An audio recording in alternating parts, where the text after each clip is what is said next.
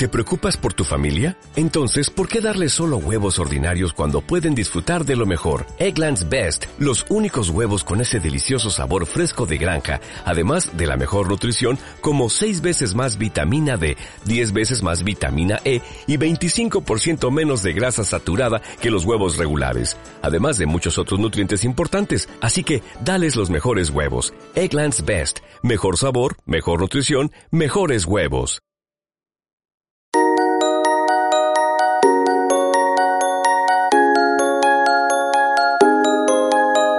Innovadata, un podcast del Instituto de Ingeniería del Conocimiento.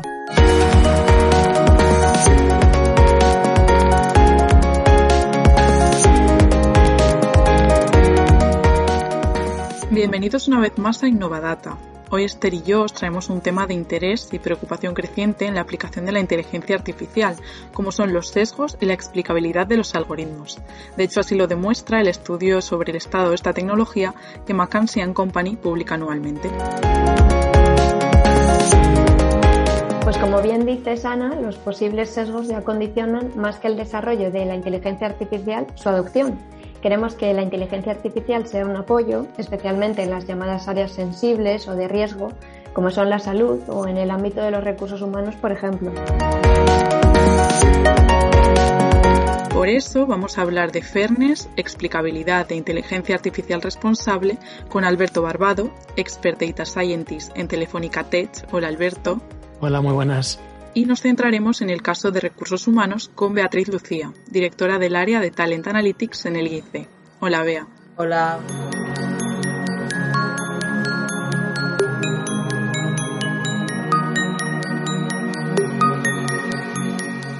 Alberto, nos contabas en un seminario que impartiste hace poco, organizado por una de las cátedras del IIC junto con la Universidad Autónoma de Madrid, que el concepto de inteligencia artificial responsable es fruto de una demanda de comprensión para entender cómo funcionan los algoritmos y los modelos, ¿no?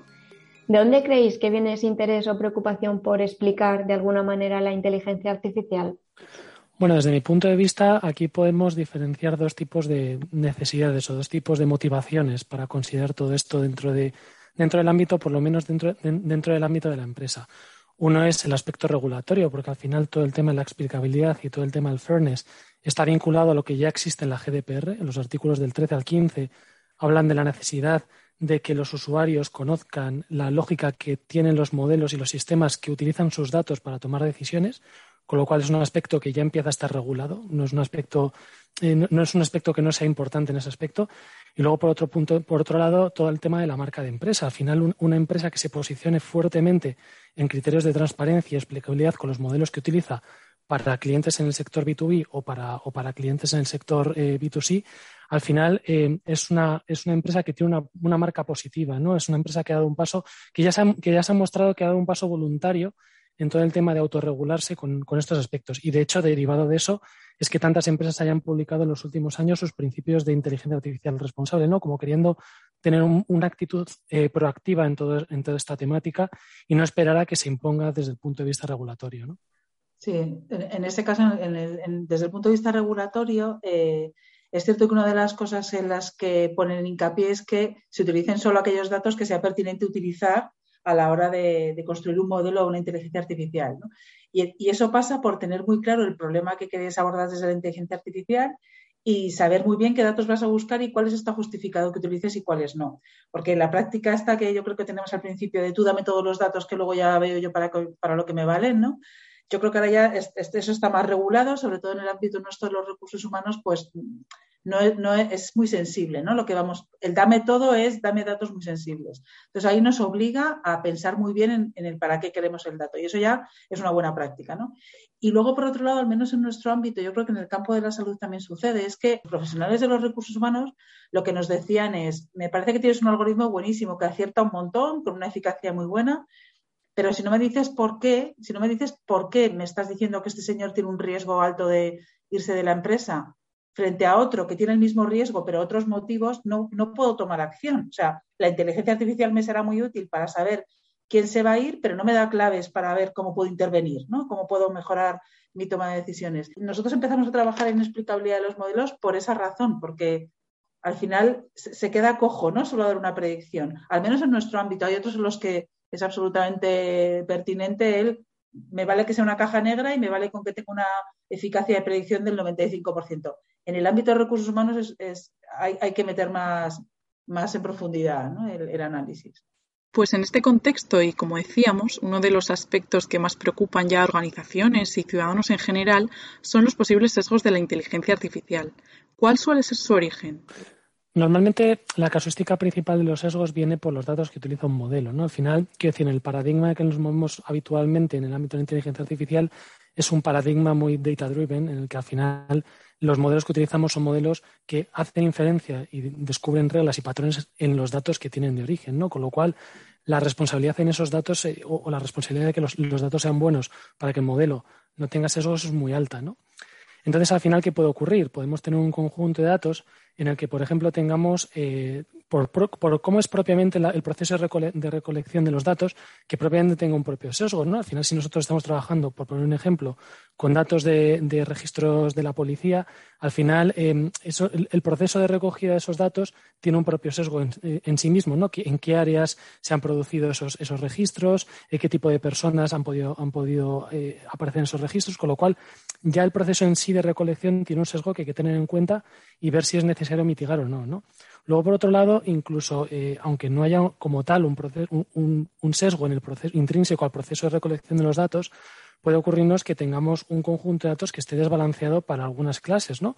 que tengamos variables sensibles, hombre mujer, que tengamos también eh, el grupo racial, que tengamos un montón de variables que puede que no estén balanceados los grupos dentro de ellas y que eso al final penalice el aprendizaje del modelo. ¿no? Y luego, por supuesto, si tenemos pocas variables para entrenar un modelo, por muchos datos que tengamos, al final el proceso de inferencia del modelo va a ser erróneo. ¿no? Por mucho que luego al final el model performance pueda ser bueno, e incluso eh, aunque no detectemos explícitamente un sobreajuste, si tenemos pocas variables, al final la decisión eh, la decisión que va a tomar el modelo en base a las variables que tiene puede que sea errónea y puede que acabe penalizando a algún grupo sensible. ¿no? Sí, las fuentes de sesgo, yo, habitualmente los datos vienen con sesgo.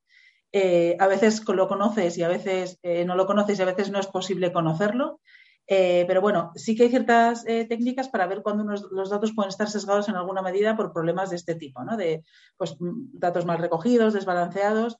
Eh, pero ocurre otra cosa y es que hay veces que reflejan un sesgo en la realidad. O sea, por ejemplo, en nuestro caso hay ciertas titulaciones en las que hay muchos más hombres que mujeres. O, eh, ¿Es un sesgo de los datos? No, es que la realidad es así.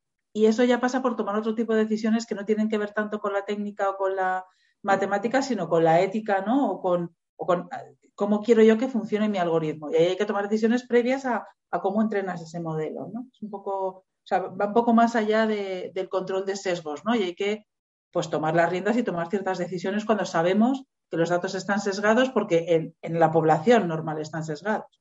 Como habéis comentado, cuando decimos que las decisiones que toma una inteligencia artificial están sesgadas, no suele ser culpa de las máquinas, sino de un mal tratamiento de los datos con los que se ha entrenado el modelo. Pero, ¿qué pasa después? ¿Cuáles pueden ser las consecuencias de estos sesgos? Al final las consecuencias las podemos ver de muchas maneras, ¿no? Incluso en línea con lo que comentaba, con lo que comentaba Bea de, la parte de que existe a veces una casuística propia en la sociedad o en, la sociedad y los datos que se, recogen de ella que puede condicionar el proceso de aprendizaje de un modelo y, que a consecuencia haya, un sesgo, esto a veces tiene consecuencias negativas según en qué ámbito se utilicen esos datos. ¿no? Evidentemente, que tengamos, un, que tengamos sesgos en datos de pacientes con cáncer de mama en función de si son hombres o mujeres, pues evidentemente puede ser un sesgo aceptable, ¿no? O, en función del perfil de gente que visite una tienda de ropa, dependiendo de si son hombres o mujeres, ¿no? Que tengamos un sesgo en esas casuísticas puede ser aceptable e incluso lógico desde un punto de vista de negocio, ¿no? Ahora bien, que tengamos un recomendador de vacantes eh, en el ámbito profesional, como ha habido casos, ¿no? Con, con algunos ejemplos que se han podido ver en prensa, que tenga variables como por ejemplo los años de experiencia, las titulaciones, etcétera, que luego tenga una variable de género y que simplemente por la variable de género penalice a un colectivo frente a otro cuando el resto de variables son iguales, años de experiencia, titulaciones, experiencia previa y demás, ahí, sí, ahí sí que hay un problema que está teniendo una consecuencia negativa en la sociedad. ¿no? Y ahí es donde también entramos desde el punto de vista, eh, también en colaboración con, evidentemente, desde una perspectiva multidisciplinar, ¿no? pero entramos desde el punto de vista tecnológico, es decir, hay un sesgo en los datos de entrada, sí, porque podemos tener muchos más a lo mejor currículums de mujeres, de hombres que de mujeres en el ámbito tecnológico, pero también está en nuestras manos poderlo revertir, ¿no? Es decir, que no, que, haya un sesgo en el inicio no quiere decir que nosotros lo tengamos que perpetuar eh, a partir de entonces con los modelos que desplegamos, ¿no? Vamos a intentar corregirlo porque para este caso de negocio concreto no es necesario, o sea, no tiene sentido que discriminemos entre, entre hombres y mujeres, ¿no? Sí, sí, sí, todo, el sentido tiene. O sea, tienes que estar atento al sesgo antes y tenerlo controlado y decidir, si, está incluido, decidir qué vas a hacer con las conclusiones que salgan de ahí y si puedes intervenir y, reducir el sesgo, hacerlo, ¿no? Pero tiene que ser un tema que esté agarrado desde el principio. Y luego hay otro tema y es que cuando los, cuando los algoritmos van con cierto sesgo y los profesionales se acostumbran a utilizarlos y a, darles peso, ¿no? Por ejemplo, en selección. Hay mucha tendencia o, puede haber tendencia a que, bueno, yo descanso en, que el algoritmo me dé una puntuación muy alta y a partir de aquí eh, sigo el proceso de selección. ¿no? Eso lo que hace al final es que se esté perpetuando ese sesgo, incluso el, el, propio técnico de selección vaya aprendiendo ese sesgo. ¿no? Por eso nosotros a veces lo que nos pide el cuerpo es decir, vamos a meter casos que no son y vamos a decir de vez en cuando a los técnicos que es un buen candidato no siéndolo, a ver si el técnico detecta o, es capaz de, pararlo. ¿no? Esto no lo podemos hacer en la realidad, pero es un, yo, yo creo que esa, esa, a veces meter causas como al azar y tal, cuando la decisión la toma un humano, sería una buena práctica de, higiene en la toma de decisiones y en, lo que el algoritmo tiene o no tiene que, hacer, ¿no? Esto ya, lo que pasa es que esto ya es en, la práctica de, uso de un algoritmo sobre el que se toman decisiones. Pero sería interesante meter casos de eso, saber cómo, cómo el técnico va, incluso va alimentando para que el algoritmo aprenda nuevas cosas, ¿no? De hecho, la de recursos humanos es una de las áreas que más se relaciona con los sesgos, digamos, ya que pues trabajar con datos de personas implica trabajar con las llamadas variables sensibles que, ya nos adelantabas, Bea. ¿Cuáles son los principales sesgos que se producen en este ámbito y en qué procesos, quizás? Eh, el principal sesgo es el género, eh, que va muy ligado también a la carga familiar, a, a tener hijos, tener hijos de según qué edades y luego y la titulación, pero porque muchas veces va asociada al género también. Entonces, al final es como eh, casi, casi siempre el mismo sesgo, ¿no? Eh, pero es lo que os comentaba antes, a veces es un sesgo porque los datos están sesgados y a veces es un sesgo porque la realidad tiene ese sesgo y, es lo que reflejan los datos. ¿no?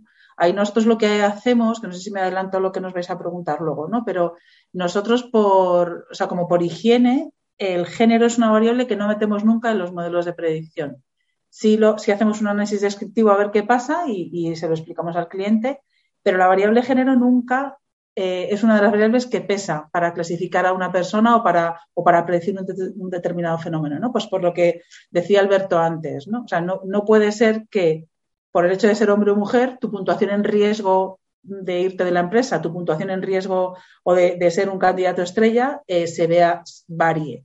Y además, imaginaros las consecuencias que tendría de reputación organizacional si esto se sale. Y, se sabe que hay un algoritmo que utiliza el género y que en función del género la puntuación puede subir o bajar. Entonces, nosotros, por defecto, el género nunca lo metemos en los modelos de predicción en nuestro ámbito y ha habido algunos proyectos en los que no hemos medido tampoco, por ejemplo, país de procedencia. Si hemos considerado que había muchos países eh, distintos y había sesgo y era injusto que eso pesara y lo hemos eliminado de acuerdo con el cliente y en ocasiones la edad la edad es el más complicado de quitar porque sí que es verdad que está muy relacionado con la experiencia laboral, con el haber tenido otros puestos, con... Entonces, bueno, pero ahí lo que hacemos es siempre llegar a un acuerdo con el cliente. Eh, pero género es indiscutible. O sea, género no va nunca en nuestros modelos de predicción. ¿Y en profesiones en las que hay más mujeres que hombres o viceversa? Si quitáis el género, ¿cómo puede influir esto? Yo al final lo que hago es entrenar el modelo con un montón de datos de hombres y de mujeres en los que conozco su trayectoria profesional, su formación, sus características personales, sus idiomas, en qué hospitales ha estado, cuántas especialidades tiene. Y todo eso lo que hago es que veo cómo los datos son capaces de explicarme o de predecir el éxito. Lo que hago es que entreno gente de éxito, gente de no éxito y cómo los datos me ayudan a diferenciar unos de otros. Y luego le doy un caso y le digo que me diga cómo se parece, si se parece a los de éxito o no. Pues en ese entrenamiento nosotros no metemos el género para que se entrene. Es decir, voy a atender al resto de variables, así tiene experiencia, así no sé qué, si no sé qué, pero no el género, el género me va a dar igual. ¿Qué sucede? Que puede que haya muchas más mujeres que hombres, sí, ahí tendremos que tomar una decisión. Si equiparar la muestra a costa de perder muestra, o, pero son decisiones que tenemos que tomar siempre acordadas con el cliente y sabiendo lo que impactan hay veces que no podemos equiparar la muestra porque nos quedamos con una muestra muy pequeña. O hay veces que es que no hay ni un solo hombre o ni una sola mujer. Y en ese caso, pues es, es que tenemos que tirar con lo que hay, ¿no? Pero es un poco para, para, que entendáis lo, que, lo que podemos intervenir, dónde intervenimos. Pues como vemos, una de las primeras decisiones que se suele tomar para desarrollar una inteligencia artificial sin sesgos es precisamente evitar las variables sensibles, como nos decías, Bea, el género. ¿Vosotros creéis que esta es la clave para evitar los sesgos? Cuéntanos ahora tú, Alberto. Bueno, muchas de las cosas ya las, ha adelantado Beatriz, ¿no? Al final eh, hay como dos problemáticas. Una es efectivamente la, decisión más naif, ¿no? Yo, yo, tengo una variable sensible, la quito y ya está. Entonces, pues quito el género en un caso en el que puede ser problemático y puedo pensar que con esto ya está. Pero luego la práctica es que, como también ha comentado Bea, que luego puede haber variables que están correlacionadas con eso, ¿no? A lo mejor en el caso del género es más difícil de pensar, pero el otro caso que ha comentado de, la, de la, edad y un proxy de ello, los años de experiencia, es un caso muy claro, ¿no? Yo puedo quitar la edad porque me puede parecer problemática, pero, pero los años de experiencia es un proxy muy directo de la edad que tiene un candidato, ¿no? Con lo cual, eh, al final, la cosa pasa por, evidentemente, tener en cuenta si quiero o no quiero y eliminar las variables eh, sensibles, explícitamente sensibles, y luego analizar si hay variables o no proxy. De hecho, a veces está bien tener las variables sensibles porque nos puede ayudar a detectar variables proxy en el conjunto de datos. Al final, es un caso evidentemente obvio, ¿no? Pero si yo veo mi, mi matriz de correlación y si veo la correlación que tiene los años de experiencia con, eh, con la edad del candidato, puede decir, anda, aquí tengo una potencial variable proxy, ¿no? La cosa se complica cuando no tenemos la variable sensible, ¿no? En ese caso, detectar qué variables pueden ser eh, proxies de variables sensibles es mucho más difícil, ¿no? Y a veces ni siquiera son datos que tenemos en el conjunto de datos, porque yo puedo tener simplemente datos de secciones censales de personas, no sé qué perfil de personas vive ahí, pero a lo mejor estoy discriminando un colectivo en función de dónde vive, ¿no? Porque la variable de la variable de la sección censal donde viven es un proxy de a lo mejor el grupo racial en algunos en algunos países, con lo cual a veces no es tan fácil y requiere utilizar otros conjuntos de, conjuntos de datos, evaluar eh, el posible la posible correlación de variables proxy con, con, esas otras fuentes y, bueno, esto evidentemente complica mucho los problemas y, los procesos de despliegue de modelos ¿no? y evaluaciones previas. Más allá de esto, evidentemente, una vez que también podemos haber detectado variables proxy, variables sensibles, etcétera, eh, luego está bien que durante el modelo se busque no solamente optimizar un modelo performance, sino que también se busque, eh, se busque que no se discrimine entre colectivos. ¿no? Al final, si yo tengo un modelo que solamente me preocupo de mejorar su, su performance y me despreocupo de nada más, digo, ah, pues tengo un F1 estupendo, tengo una accuracy estupendo y ya está, tiro con esto adelante. El problema es que a lo mejor ahí estás penalizando un colectivo y por bajar un poquito a lo mejor el F1, pero a niveles inapreciables desde el punto de vista del performance, a lo mejor ya no estoy discriminando entre grupos, ¿no? Con lo cual, también la perspectiva es otra, ¿no? Y ese es un poco el cambio que también se plantea con toda, con toda esta rama de, de, fairness dentro de la inteligencia artificial. Al final, no solamente tengo que optimizar una única métrica, sino que tengo otros factores que tener en cuenta de cara a, optimizar y, vamos, y, buscar la mejor solución cuando entra en un modelo, ¿no? Totalmente de acuerdo, sí, Alberto. Y luego también, eh, yo creo que ya cuando lo llevas a la práctica pasa por comprobar realmente qué está pasando. O sea, en el caso de la selección, por ejemplo, es obligado comprobar cómo está, cómo está siendo tu contratación en cuanto a la equidad, ¿no? Y si estás, si estás cumpliendo o no estás cumpliendo, te estás desviando de los parámetros que te, que te tienes que desviar. Y nosotros eso sí que lo hemos hecho, por ejemplo, con el algoritmo de selección que hicimos, sí que comprobamos que se equiparaba y el género estaba fuera del algoritmo se equiparaba la contratación de hombres y mujeres, o al menos los que salían nosotros en top arriba de los que dábamos como contratables, se equiparaba con respecto a lo que tenían antes, partiendo de una muestra que estaba desbalanceada además, con lo cual, bueno, pues eh, la cosa pintaba bien, ¿no? Pero es que los algoritmos, o sea, no los puedes poner, darle al botón y, o sea, hay que, hay que probarlos, hay, que, hay que analizar cómo están funcionando, hay que contrastar que la realidad sigue eh, viéndose reflejada en el algoritmo, o sea, son, son, están vivos y hay que hacerles eh, un seguimiento. Y las decisiones, en cualquier caso, salvo proyectos de otro tipo, ¿no? De, inteligencia de las cosas o alguna eh, referidos a, lo mejor a temas de predicción de energía, el que puedas apagar o encender un, molino. Eh, para, para, nosotros, en el ámbito en el que trabajamos, el algoritmo nunca decide, siempre decide una persona. Y la persona que decide tiene que conocer cómo de bien o mal está construido el algoritmo, qué sesgos tiene, para qué sirve, qué variables tiene dentro, qué datos se han metido, cuáles no. Todo eso es obligado, o sea, es responsabilidad del técnico que usa el algoritmo y, ahí hay también mucho sesgo en el uso del algoritmo. Como decís, aparte de tratar bien los datos, también hay que ir evaluando los modelos mm, durante el desarrollo y ya en la práctica para asegurarnos de que no reproduzcan sesgos. ¿Qué métricas de fairness eh, se pueden aplicar y cuándo? Sí, al final, al final cuando tenemos la perspectiva, el típico pipeline de un modelo, ¿no? Lo simplifico y lo generalizo, pero vamos, el esquema habitual, al final tenemos un conjunto de datos, entrenamos un modelo, y luego lo desplegamos y podemos evaluarlo con un conjunto de test. ¿no? Al final, un poco simplificado, ese puede ser el proceso. Ahora bien, si queremos tratar el fairness, según el acceso que tengamos a los distintos puntos del, del, del, modelo, podemos hacer distintas cosas. ¿no? Si tenemos acceso a los datos de entrada, o sea, es decir, si estamos, en el, si estamos haciendo un seguimiento del modelo desde su origen y sabemos qué datos ha utilizado para entrenarse, o, que, o vamos a, empezar a desarrollar el modelo, y tenemos esos datos de entrada, podemos hacer el estudio inicial de, oye, tenemos, tenemos un problema de, de, pues, un potencial problema de fairness en los datos de entrada. Si es así, también lo ha comentado antes un poco Bea, a lo mejor puedo hacer un, resampling de los datos, puedo hacer un, un undersampling, un oversampling, dependiendo si tengo suficientes clases, intento a lo mejor arreglar el problema de fairness antes de entrenar el modelo.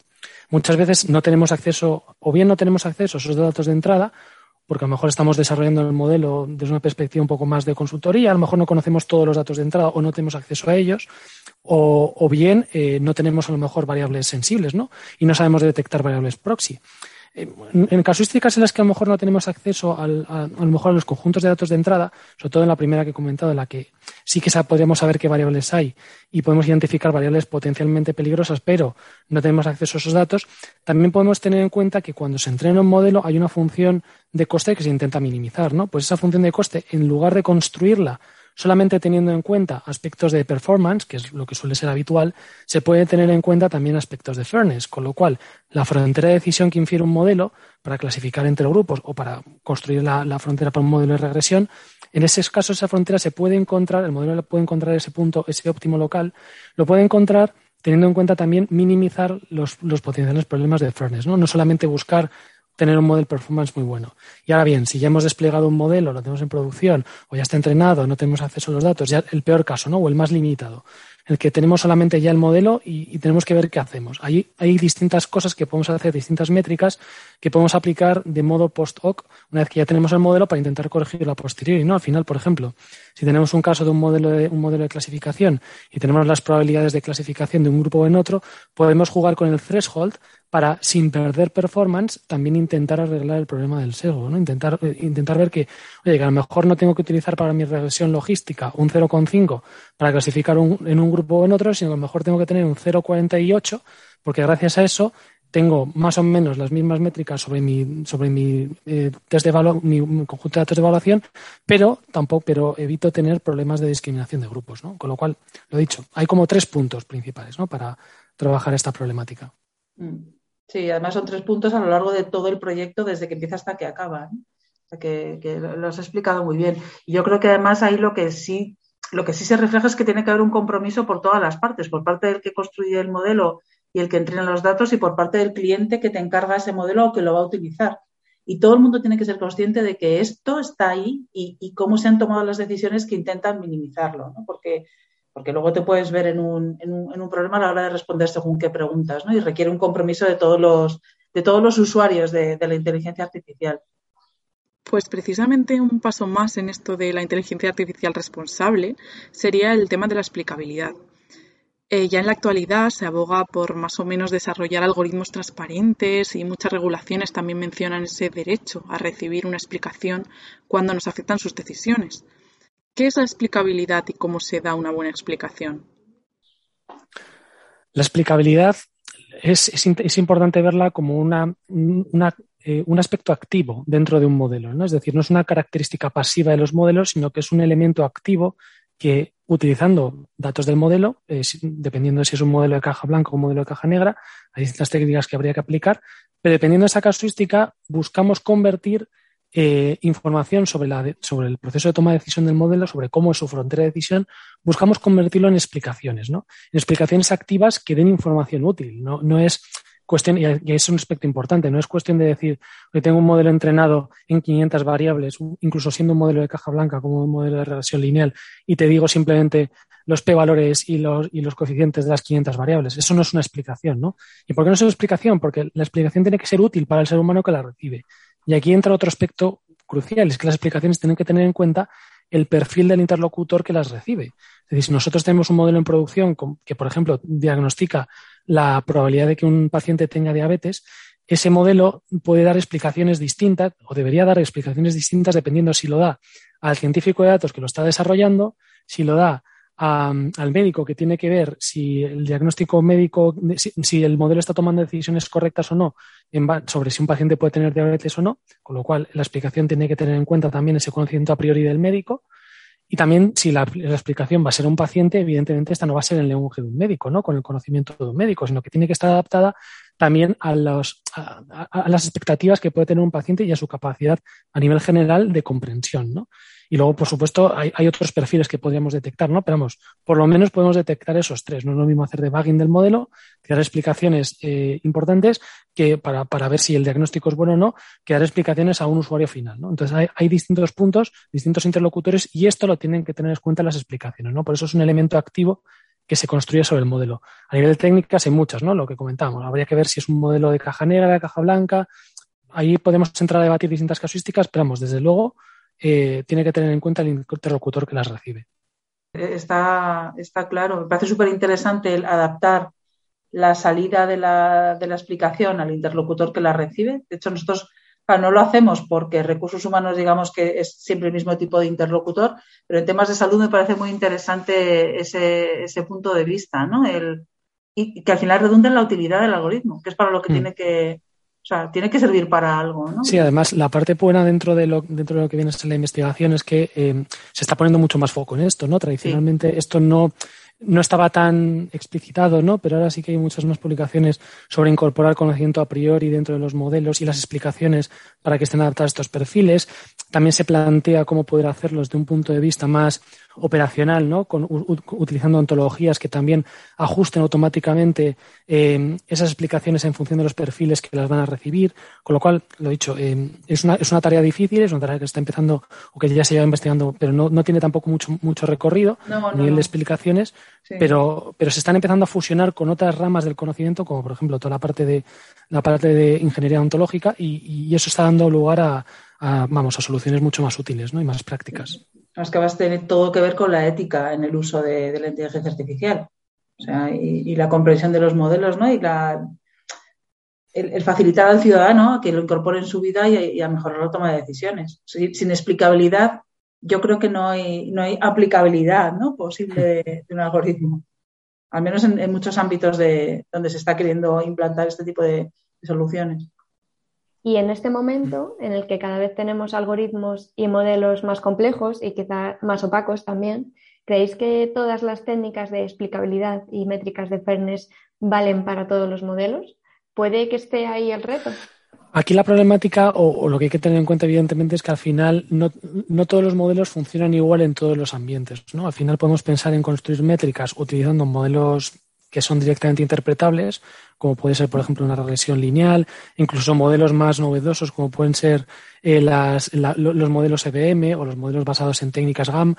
Al final son modelos muy buenos para muchos casos de uso, pero no para todos, ¿no? Al final no voy a hacer un modelo de traducción lingüística basado en una regresión lineal porque no tiene, no tiene memoria suficiente. O sea, es, difícil construir una memoria de las instancias previas, ¿no? además, en, en, casuísticas donde el estado del arte ha probado que funcionan muy bien los transformadores, etcétera, ¿no? O sea, que al final em, va un poco de la mano, ¿no? Al final vemos, o sea, no deberíamos sacrificar eh, y para eso está la parte, para eso se está investigando en explicabilidad. ¿no? no deberíamos sacrificar que un modelo funcione bien en un ambiente concreto eh, con el tema de la explicabilidad, ¿no? Si un modelo de caja negra, como por ser a lo mejor un transformador, funciona muy bien en un, en una caso, en, un, vamos, en un caso de uso concreto, vamos a ver cómo generaríamos explicaciones sobre él, ¿no? En lugar de tener que buscar un mismo modelo para todo, ¿no? Al final hay tantos modelos como casos de uso, con lo cual debería haber tantas técnicas de explicabilidad como casos de uso también, ¿no? Yo creo que aquí manda la pregunta que quiera responder la, la inteligencia, el algoritmo que sea o la analítica que tengas que aplicar eh, la pregunta que te hagas, eh, los datos que tengas y, la utilidad que le quieras dar. Y eso va a determinar las técnicas y métricas que vas a utilizar. Sí que es verdad que hay veces, en nuestro caso, por ejemplo, si contamos, muchas veces trabajamos con, muchos, muchos datos de muchas personas, de los cuales muchas variables hay muchas vacías, ¿no? Entonces, pues trabajar con datos que tienen esas características a veces te lleva a trabajar con un tipo de técnicas u otras, ¿no? O sea, la distribución de tus datos y cómo sean tus datos sí que te puede llevar por un camino u otro, pero en cualquier caso es una decisión que hay que tomar, yo creo que siempre en aras de la, de la, aplica, de la aplicabilidad de, de lo que estés construyendo. Pues la inteligencia artificial responsable, ética, sin sesgos, explicable, es ya lo que se dice un must, en especial si sus decisiones afectan directamente a las personas. Por ello, como hemos visto en este podcast, es muy importante no perder de vista estos conceptos ya desde el principio del desarrollo de un modelo o de un algoritmo. Gracias Alberto y Bea por explicárnoslo también, nunca mejor dicho. Muchas gracias a vosotros.